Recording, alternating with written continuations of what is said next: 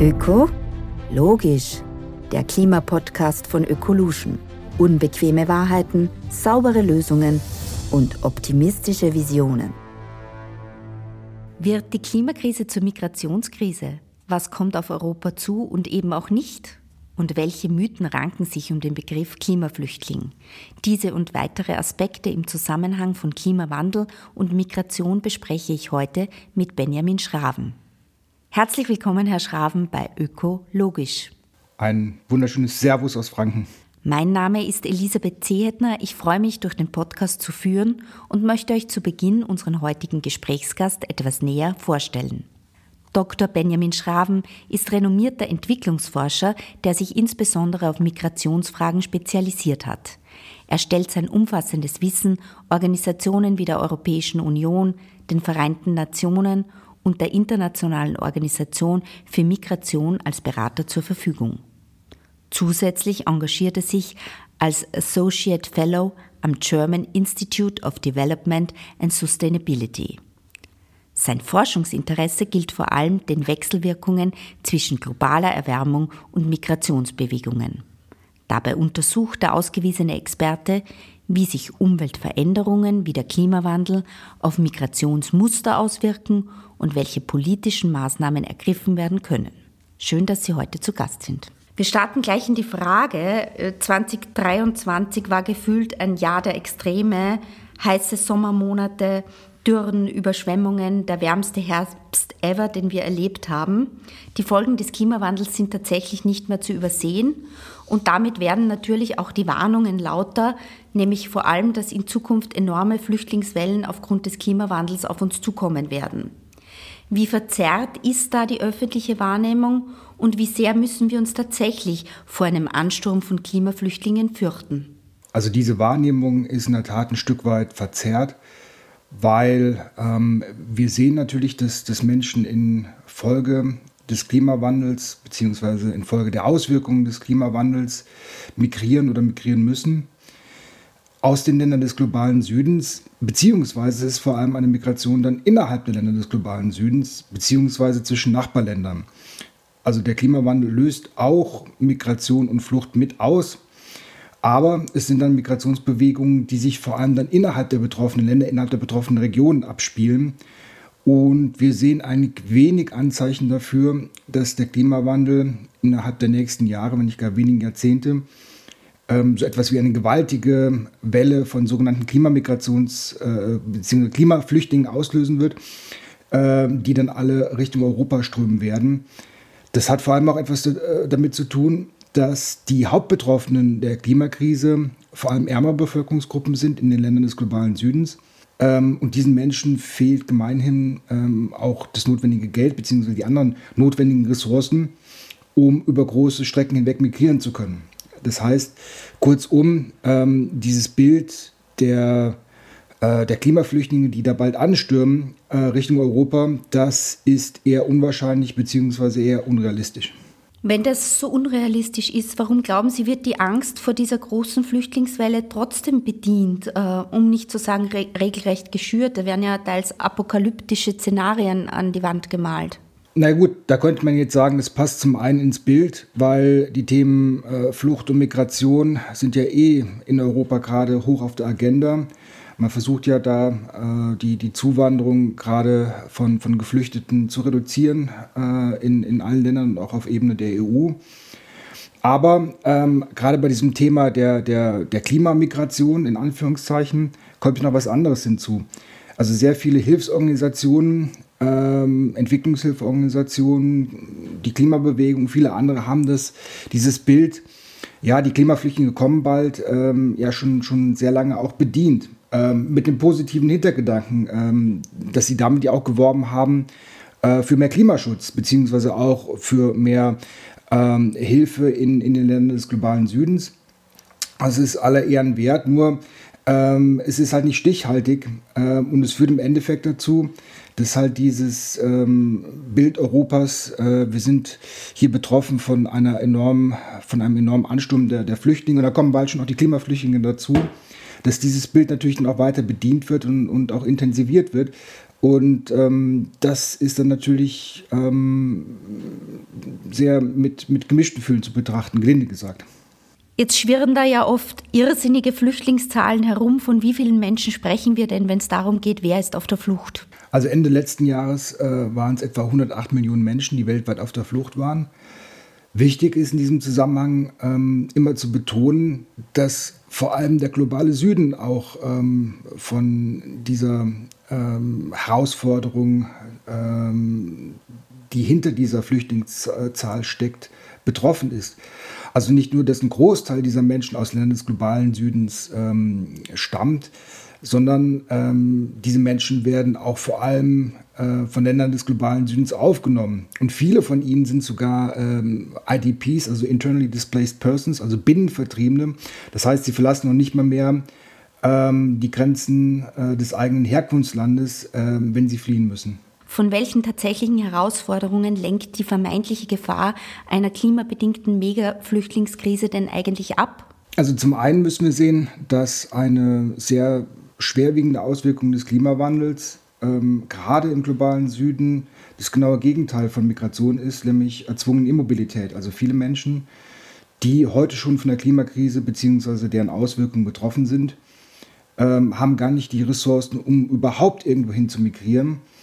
Ähm, das heißt, sie sind immobil, äh, gezwungenermaßen. Äh, sie können nicht mehr, mehr in die nächste Stadt migrieren. Äh, man spricht in der, der, wissenschaftlichen Literatur auch hier von, von sogenannten Trapped Populations, also gefangenen Bevölkerungsgruppen. Und ähm, das sind Menschen, die sind im Prinzip dann äh, auf Gedeih und Gederb dann äh, davon abhängig, was dann sozusagen am, am, an dem Ort, wo sie dann gefangen sind, äh, dann passiert. Das heißt auch, äh, sie sind dann auch den weiteren Auswirkungen der Klimakrise dann äh, ausgeliefert.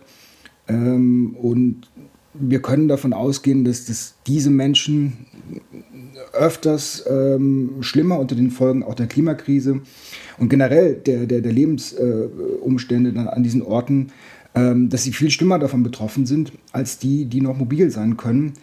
Ähm, also das ist auch so eine Auswirkung der Klimakrise, die wir in Europa gemeinhin noch gar nicht so auf dem Schirm haben. Eine andere Folge, ähm, die wir immer so ausblenden, ist auch die der, der, der Flucht- und Migrationsbewegung bzw. Umsiedlung im Kontext der Klimakrise, die auch auf uns in Europa zukommen werden. Und das ist noch keine Sache, sagen wir mal, die jetzt heute, morgen oder übermorgen ansteht. Aber ähm, wir können davon ausgehen, dass auch in den nächsten Jahrzehnten viele Menschen in Europa ihre Heimat werden verlassen müssen, beziehungsweise schon vorher migrieren müssen ähm, weil sie äh, dauerhaft an den Orten, wo sie jetzt noch leben, weiter nicht werden leben können. Also wir reden von, von Küstengebieten, aber auch von anderen ähm, Gegenden, die, die immer heftiger von der, der Klimakrise betroffen sein werden. Ähm, also da kommt auch auf uns in Europa etwas zu in, in puncto Flucht und Migration, aber nicht von außen. Denken Sie, dass hier ausreichend Maßnahmen sowohl innerhalb von Europa, aber vor allem auch sozusagen in den besonders betroffenen Ländern im Süden ähm, im Sinne von Klimawandel Anpassungsmaßnahmen getroffen werden? Oder gibt es da noch Potenzial? Ich denke, da gibt es überall noch Potenzial, auch gerade in den Ländern des globalen Südens. Und da muss natürlich auch ähm, der, der Norden noch äh, deutlich mehr mithelfen, ähm, deutlich mehr mit unterstützen. Ähm, aber äh, es gilt auch ähm, mitzudenken und mitzuplanen, wenn wir jetzt mal in Europa bleiben, bei diesem Thema Flucht und Migration bzw. Umsiedlung. Ähm, wie gesagt, da reden wir noch gar nicht drüber, da redet die Politik noch gar nicht davon. Es ist ja auch ein unangenehmes Thema. Äh, es ist kein schönes Thema, aber wir müssen es der Diskussion stellen. Wir müssen heute eigentlich schon anfangen zu planen. Ja, was wird denn sein, wenn zum Beispiel die Niederlande, ein Großteil der Niederlande äh, perspektivisch ähm, dann ähm, im, Meeres, äh, im, im, Meer versinken wird. Ähm, können die Niederlande das dann allein bewältigen? Äh, ist es nicht eher eine gesamteuropäische Aufgabe? An all solche Fragen. Ich meine, auch äh, andere Regionen äh, sind ja nicht nur die Niederlande, auch andere Küstenstreifen, ähm, auch andere Flussregionen, wo Menschen leben. Ähm, da, da, wird einiges passieren und da müssen wir uns dann langfristig die Frage stellen, wie gehen wir damit um? Und damit sollte man am besten schon, schon heute anfangen. In welchem Zeithorizont denken Sie da? Ich habe ja eben schon mal etwas ungenau gesagt, nicht heute, nicht morgen, nicht übermorgen, ähm, aber ähm, Zeithorizont wäre schon ähm, die nächsten 20, 30 Jahre, äh, dass sowas dann immer virulenter wird. Jetzt wenn ich Sie richtig verstanden habe, ist sozusagen die Klimakrise per se nicht die erste Triebfeder für Migration. Was sind denn so die häufigsten Fluchtursachen und Faktoren, die derzeit überhaupt Menschen zur Flucht bewegen, beziehungsweise wie viele Menschen befinden sich derzeit auf Flucht? Ganz grundsätzlich ist es so, dass, dass Migrationsentscheidungen äh, sehr komplex sind. Äh, da gibt es nicht die eine Ursache, ähm, und vieles, was hier genannt wird, wie es ist ja vor allem die Armut, die die Menschen treibt, ist sogar eher etwas, das, das Migration eher verhindert, als dass es sie befördern würde. Äh, wir müssen davon ausgehen, dass Migrationsprozesse bestimmt werden, beeinflusst werden von einer Vielzahl an Faktoren. Äh, ökonomischer Art natürlich, aber auch politischer, sozialer, äh, kultureller Faktoren, die, die eben auf diese Entscheidung einwirken. Wenn wir aber beim Thema Fluchtmigration äh, sind, dann ist es so, dass ähm, der Hauptfaktor, warum die, die Geflüchtetenzahlen innerhalb der letzten gut zehn Jahre so nach oben gegangen sind, weltweit, sind das sicherlich bewaffnete Konflikte. Ähm, da ist der Konflikt in Syrien. Da sind aber auch viele andere Konflikte, etwa im Südsudan ähm, oder im, im, im Kaukasus, natürlich auch in der Ukraine ähm, die eben auch die dafür gesorgt haben, dass diese Zahlen wirklich in den letzten Jahren so nach oben gegangen sind. Ähm, und dann sind dann natürlich andere Faktoren wie staatliche Repression, fragile Staatlichkeit, das heißt äh, staatliche Strukturen ähm, gibt es im Prinzip dann nicht mehr oder sie zerfallen. Ähm, und die lösen dann natürlich auch massive ähm, ja, Situationen von Unsicherheit und Bedrohung aus und das führt dann eben auch dann eben zu, zu, zu äh, Flucht und Gewaltmigration. Jetzt kann man sich relativ gut etwas unter dem Begriff des Kriegsflüchtlings vorstellen. Ich glaube, das haben wir alle auch aufgrund äh, des Ukraine-Kriegs äh, erlebt, äh, was das bedeutet. Aber es gibt sehr oft auch diesen Ausdruck des Klimaflüchtlings, der verwendet wird. Ist das ein politisch korrekter Begriff oder wie sollte man damit umgehen? Also es gibt weder im Völkerrecht noch in der Politik eine allgemein akzeptierte Definition dessen, was eigentlich ein Klimaflüchtling sein soll. Also die Genfer Flüchtlingskonvention, das Herzstück des internationalen äh, Flüchtlingsrechts, basiert auf dem Konzept der Verfolgung, also jemand, der, der fliehen muss, weil er verfolgt wird aus unterschiedlichen Gründen und dann in ein anderes Land geht, das ist dann ein Flüchtling. Aber die Genfer Flüchtlingskonvention kennt jetzt keine ökologischen Faktoren, also weder äh, Klimafolgen noch äh, was anderes äh, aus dem Umweltbereich, um jemanden ähm, als, als Flüchtling zu legitimieren. Und diese Attribution hin von Klimawandel zu Flucht ist in einigen Fällen recht einfach. Also wenn Territorien verschwinden, dann ist es ja auch klar, äh, dass wenn Menschen da weg müssen, dann war es ziemlich eindeutig natürlich dann der Klimawandel. Ähm, aber in vielen anderen Fällen, da wo der Klimawandel etwa dazu führt, dass die landwirtschaftliche Produktion nach unten geht, dass Gebiete immer wieder überschwemmt werden, aber Häuser nicht komplett zerstört werden und, und, und. Da ist es natürlich dann schwieriger, von, von dieser äh, diese Zuordnung zu machen, ja, das war der Klimawandel, ähm, beziehungsweise waren es nicht andere Faktoren, die jetzt da viel ausschlaggebender waren. Äh, und das ist schwierig. Und vor allem werden wir sehen in der politischen Auseinandersetzung, dass viele äh, Staaten des globalen Nordens ganz offen gesagt einen Teufel tun werden, um ähm, da eine rechtliche Situation zu schaffen, äh, aufgrund derer dann noch mehr Menschen ähm, dann Asyl bei ihnen beantragen könnten. Also das heißt, wir, wir werden wahrscheinlich nie eine wirklich zufriedenstellende und allgemein akzeptierte Definition dessen bekommen, was denn ein Klimaflüchtling sein soll. Sie beschäftigen sich ja auch damit, was man tun könnte, um äh, Migration und Klimawandel entgegenzuwirken. Äh, wie kann man Flucht und Migration im Zusammenhang mit Klima und Umwelt äh, unter Anführungszeichen bekämpfen, beziehungsweise welche konkrete Unterstützung könnte und sollte zum Beispiel auch die Europäische Union ähm, da anbieten?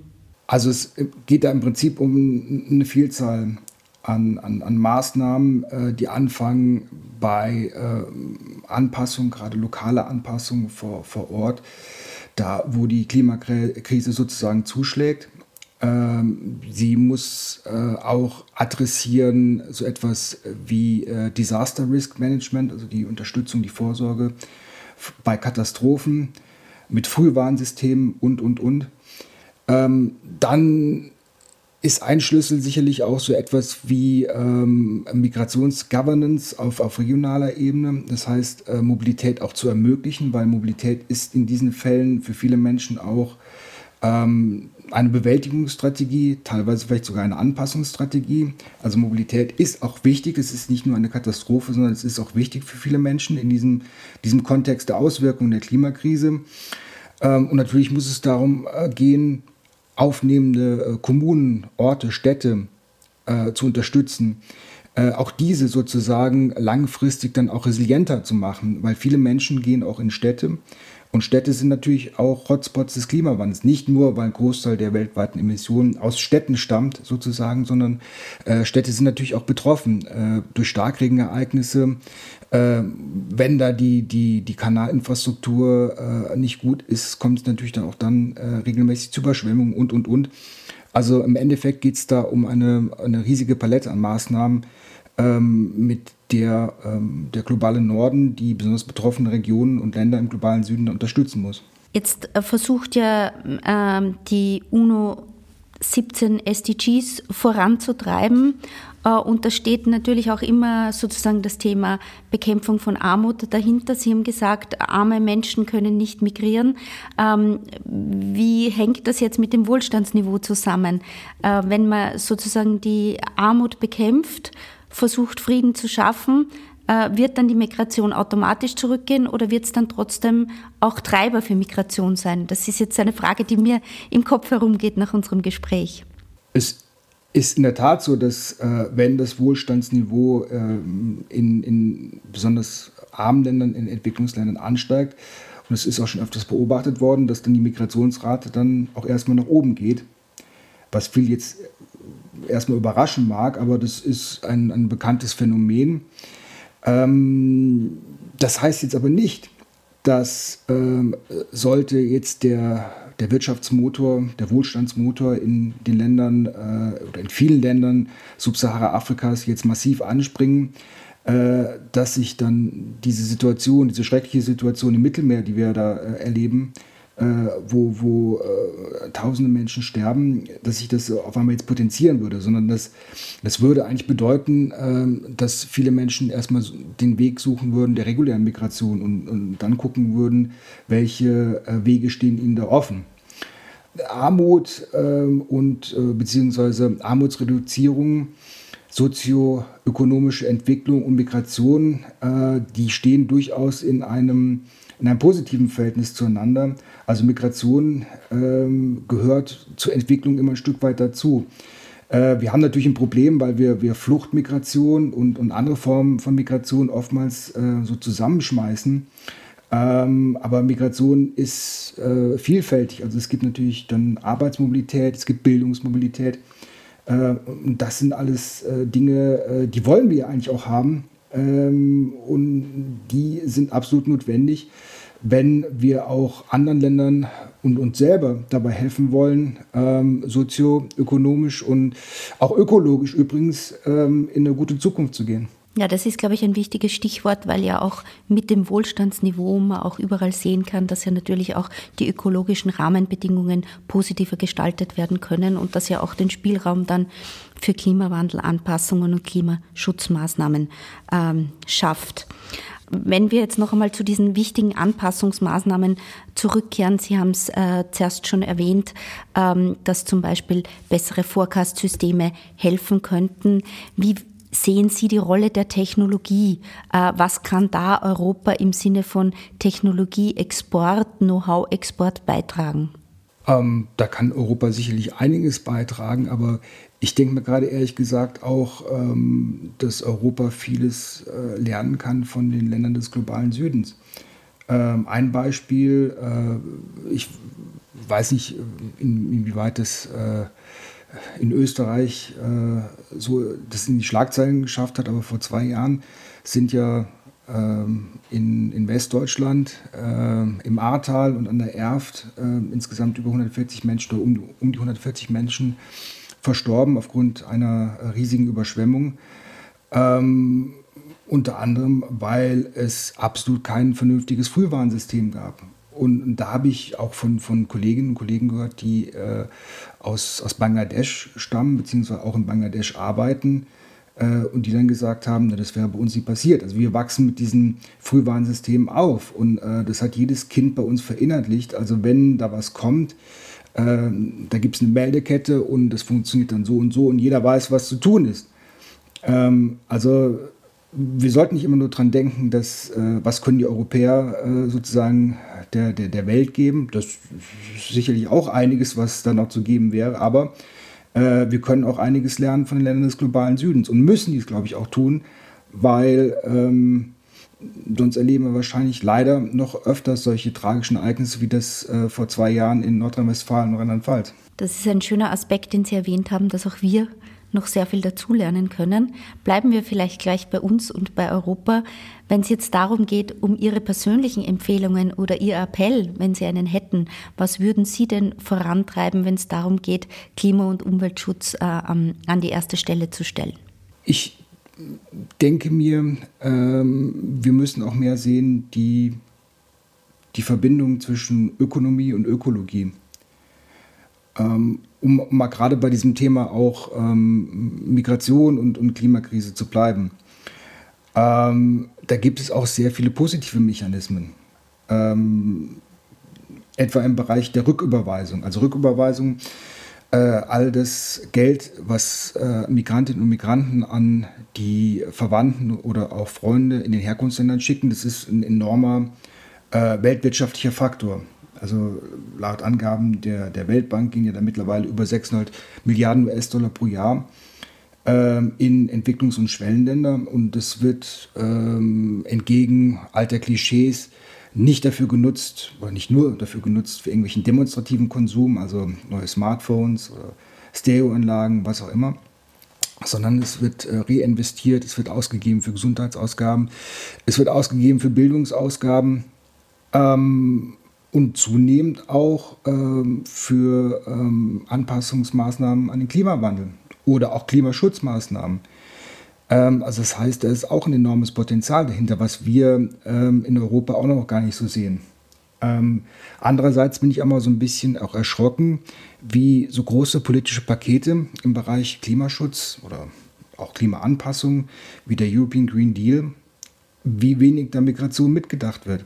Auch da müssen wir Migration mitdenken. Auch da äh, brauchen wir Fachkräfte. Und das bezieht sich ja nicht nur auf den Energiesektor, sondern ähm, der, der Green Deal ist ja auch allumfassend. Da geht es ja auch um die Bauindustrie, da geht es um die Landwirtschaft und vieles andere. Auch da müssen wir Migration und Fachkräfteeinwanderung und eine faire Gestaltung von Mobilität mitdenken.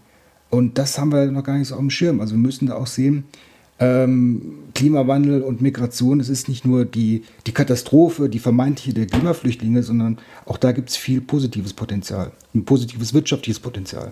Der positive Aspekt ist sehr schön. Wir fragen zum Abschluss unsere Gäste auch immer, was sie persönlich sozusagen machen, um ihren Beitrag, äh, ihre Selbstverantwortung in Bezug auf die Klimakrise wahrzunehmen. Können Sie uns da vielleicht auch ein Beispiel nennen? Naja, ich habe die, die Zeit der Pandemie auch genutzt, tatsächlich dann auch mal ähm, ein bisschen nachzudenken über das Reiseverhalten und seitdem äh, bin ich kaum mehr geflogen. Ähm, habe wirklich auch die, die Möglichkeiten, wie jetzt auch gerade die Möglichkeiten der Videokonferenztechnik dann für mich mehr für mich entdeckt und, und nutze sie dann auch aktiv.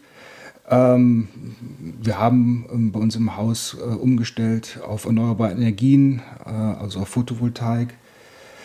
Äh, ich denke auch mal äh, nach über sonstige Formen des Konsums, äh, bin bewusster Flexitarier geworden. Ähm, da gibt es vieles, wo man nachdenken kann, aber ich denke, es ist auch so, so ein permanenter Prozess. Also es ist nicht abgeschlossen, sondern ähm, da kann man immer wieder Neues für sich entdecken oder auch äh, äh, was ich äh, bei Aufenthalten in, in, Afrika mal gesehen habe, Rainwater Harvesting äh, also als Anpassungsmaßnahme. Ich wohne hier in der Gegend Bayerns in, in, in Unterfranken. Die ist sehr stark äh, von, äh, von niedrigen Niederschlagswerten äh, betroffen und zunehmend auch. Also wir haben hier wirklich Dürresommer erlebt. Das heißt, ähm, ich sammle oder meine Familie, wir sammeln dann auch äh, mittlerweile aktiv dann auch die, die Regenmengen, die da auf uns einprasseln äh, für Garten und so weiter. Ähm, ja, das sind alles so Dinge, es ist ein permanenter Prozess, wo man irgendwie dann mal neu entdecken kann, oh, hier wäre noch was zu machen und äh, es hat kein Ende, glaube ich. Da können wir uns, glaube ich, einiges von Ihnen auch privat unter Anführungszeichen abschauen. Ich darf mich an dieser Stelle sehr, sehr herzlich für dieses spannende Gespräch bedanken. Für mich ist das Fazit, wir brauchen uns nicht fürchten vor der großen äh, Flüchtlingswelle aufgrund der Klimakrise, aber es gibt noch sehr viel zu tun und es ist unser aller Aufgabe, sowohl bei uns als auch, glaube ich, in den Ländern des globalen Südens, einfach zu schauen, wie wir bei den Anpassungsmaßnahmen unterstützen können. Und besonders gut hat mir auch Ihr Hinweis auf die positiven ökologischen und ökonomischen Effekte dieser Zusammenarbeit und dieses stärkeren Fokus auf Migration gerichtet äh, gefallen. Ich bedanke mich sehr herzlich, dass Sie sich Zeit genommen haben. Vielen Dank für die Einladung. Wenn euch die heutige Podcast-Folge und diese Einblicke in das Thema Klimamigration gefallen hat, dann freut es mich, wenn ihr auch beim nächsten Mal wieder dabei seid. Wenn dir die Folge gefallen hat, findest du mehr Informationen auf unserer Website unter oecolution.at oder auf unseren Social-Media-Kanälen. Dieser Podcast wird produziert von Stefan Tesch.